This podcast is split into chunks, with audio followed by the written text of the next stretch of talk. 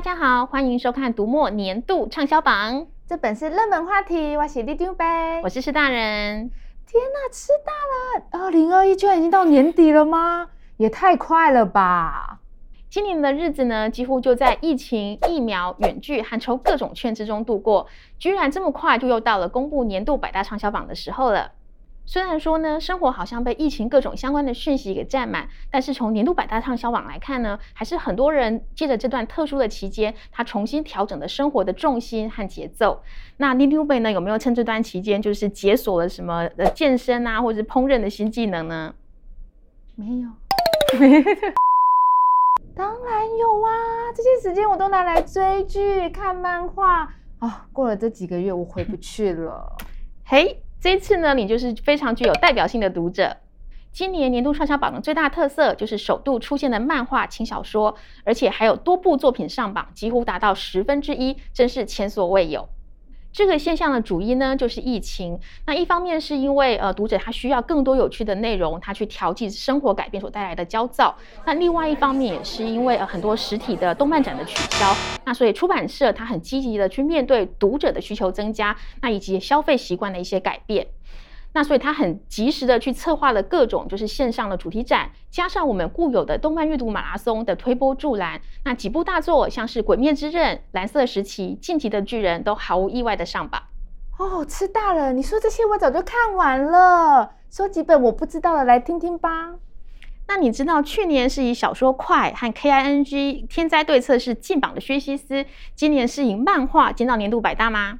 薛西斯在《快》中的短篇小说《珊瑚之谷》，他的主角道士侦探海林子人气超高，单独出道。在《不可知论侦探》中，他是以推理漫画的形式挑战新世界，那也顺利的进榜。哦，少瞧不起人了，吃大人。薛西斯呢？我们之前的节目来宾呢？这本我当然看过。那就来一个属于生存游戏类的故事吧。来自韩国现象级的小说《全知读者视角》，瑞木读者狂推，剧情紧凑，好看到停不下来。不过这本呢，它就是比较烧脑一点，你应该就没有看过了吧？生存游戏我可以。对了对了，韩剧的《鱿鱼游戏》啊，它有原著小说吗？这个一定大卖。呃，鱿鱼游戏呢，它是属于一个原创剧本，所以到目前来讲，它没有一个对应的小说。不过今年的畅销榜中还是有好几本跟影视相关的作品，那台剧的表现也很亮眼。那像是《天桥上的魔术师》，还有斯卡罗的原著《傀儡花》。另外，Netflix 的神剧《后翼弃兵》的原著小说也很受欢迎，都让读者他在看剧之余，他可以回到原著去感受另外一番魅力。等等，说到影视，吃大人，你是不是漏了《沙丘》？那是我们甜茶的年度巨献呢。是是是。电影呢，《沙丘》真的是口碑爆棚，那甜茶的魅力无限。其实，《沙丘》的小说本身就是教父级的地位，它被誉为是科幻小说界的圣经，它影响了这一辈的无数作品。这次透过电影的召唤，许多读者已经迫不及待的都是全套购买，一次挑战六部曲庞大的世界。那不如我们继续在家工作好了，我就可以把它看完啦。你少来。不过很多读者呢，确实是利用这次在家的时间，那看了许多小说。那所以往年来讲的话，小说大概是在年度畅销榜的四分之一。那这次呢是达到三分之一，而且类型上可能包括像华文、韩国、日本跟欧美的都有。哟，那一定还有我们的浩基哥。没错。一三六七跟快这两本，从去年到今年都一直长居的畅销榜。那这两本呢，也是透过口碑一直召唤新读者的一个代表。另外，陈思宏的《鬼地方》也是好评不断，在书评区呢，好多大呼惊为天人的阅读心得。那读者甚至想要走一趟彰化永靖，去感受一下这到底是一个什么样的小镇。这次榜上的欧美小说也有不少熟面孔，像是骗子律师艾迪·佛林系列，还有引发年轻世代高度共鸣的正常人，他的同作者的处女作《聊天记录》也双双进榜。哦，聊天记录就很适合我们这种少女啊。那还有其他上榜的吗？有，这次的特色之一呢，就是上榜的小说类型很广。如果你喜欢有点像韩剧节奏的，可以试试看。欢迎光临梦境百货。科幻有《沙丘》和《厌世机器人》，疗愈有《山茶花文具店》和《午夜图书馆》。今年还有恐怖故事的经典之作《克苏鲁的呼唤》，是这个类型首次进榜。当然，说到小说，就不能不提我们最受欢迎的推理。那今年最畅销的小说呢是《六四》，那它和同样上榜的《北光》都是横山秀夫的作品。那尤其是《六四》，它得到许多奖，它也还打入了欧美的市场。那是作者将近三十万字的一个长篇代表作。等等，我们的读者都不累吗？是不是都忘记在家上班也是要上班的啊？这也太逼人了吧！所以除了看小说之外啊，我们的读者也很重视投资理财。延续去年的热度，今年金榜书中投资理财类的书再次达到了十分之一，从心法思维类的到技术操作类的都有。致富心态和灰阶思考两本书更是从年初就稳坐畅销榜至今。那李杜梅呢，也可以早日开始提升自己的 FQ，就是财务商数，也就是驾驭金钱的能力。那希望可以早日就是财务自由，你就可以专心为李明服务啦。哦，吃大人，你看像疫情这样一来啊，搞不好世界就快要毁灭了。姐姐，我干嘛还要努力啊？而且你看哦，如果世界就像鱿鱼游戏一样，不止我，你也很快就 GG 了。搞不好我是笑着活到最后的人呢？绝对不可能。所以我要推荐你一本非常重要的书《仁慈》。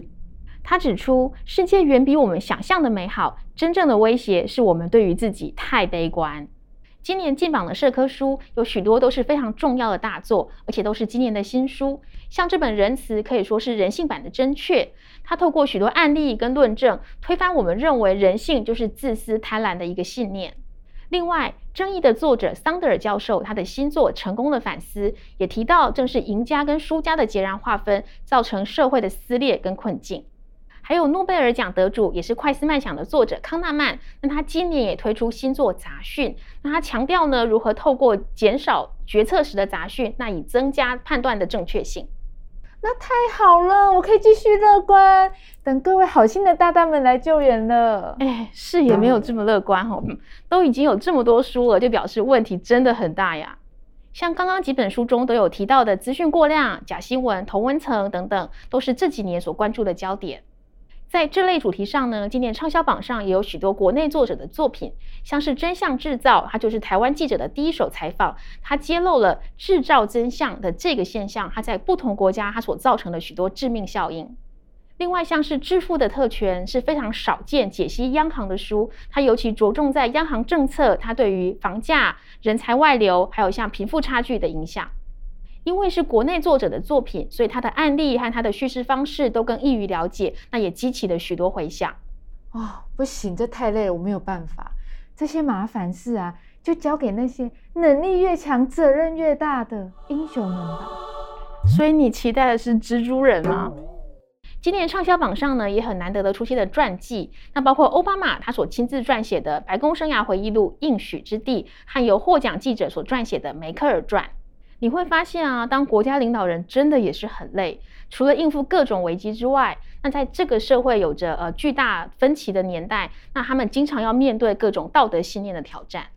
另外还有两位台湾人，一位就是大家很熟悉的唐凤，那可以在书中看到他对于学习、科技还有像民主的思索。另一本是《宫前亭九十番地》，是由历史书写名家陈柔縉所撰写。撰主是在战后常年担任外交官的张超英，他对台日交流的影响非常深远。很遗憾的是，陈柔静在今年意外过世，让人非常非常痛心。书中有一段话，他比一般人想得高，想得纯洁，不觉自己位置渺小，因为这样单纯的执着，竟能涌出巨大的能量。也不只是撰主张超英，这段话也是作者陈柔静的人生注脚。千万不要妄自菲薄，你也是那个有着巨大能量的人。这么说来，我也是配合防疫政策宅在家的抗疫英雄。但是我还是好想出国玩哦。好啦，那在畅销榜最后呢，我就介绍你一本才上架一个月就进入年度百大，而且是你最喜欢的漫画。这本《梯子啪啪走》呢，是十八禁的题材，非常轻松好笑。你呢，就把它当做是日本游记来看好了。好哇，刚好我最近满十八哎，刚好可以一看。是说吃大人第一名呢？你又不说第一名了，这个吗？这次就不是我故意卖关子了，而是在我们录影的现在呢，一二两名他还在拉锯中。我只能说，他有可能是新书强势攻占，也可能是畅销书屹立不摇，不到最后一刻胜负难料。各位观众朋友，二零二一年度百大畅销榜究竟有哪些书进榜呢？还有第一名到底是谁？大家赶快来看看，D T 北都帮你整理好喽！我们一起来看看风靡一整年的热门书单吧。好的，那么读墨年度畅销榜，我们明年见，拜拜。拜拜